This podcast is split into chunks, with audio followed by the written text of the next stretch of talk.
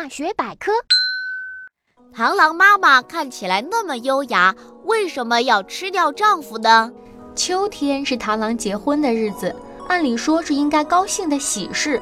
可是，在螳螂世界里，结婚就意味着螳螂爸爸要大难临头了。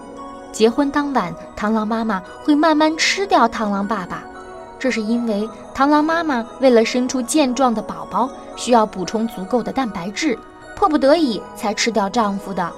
而且，螳螂妈妈生完宝宝以后，也会精疲力竭的死去。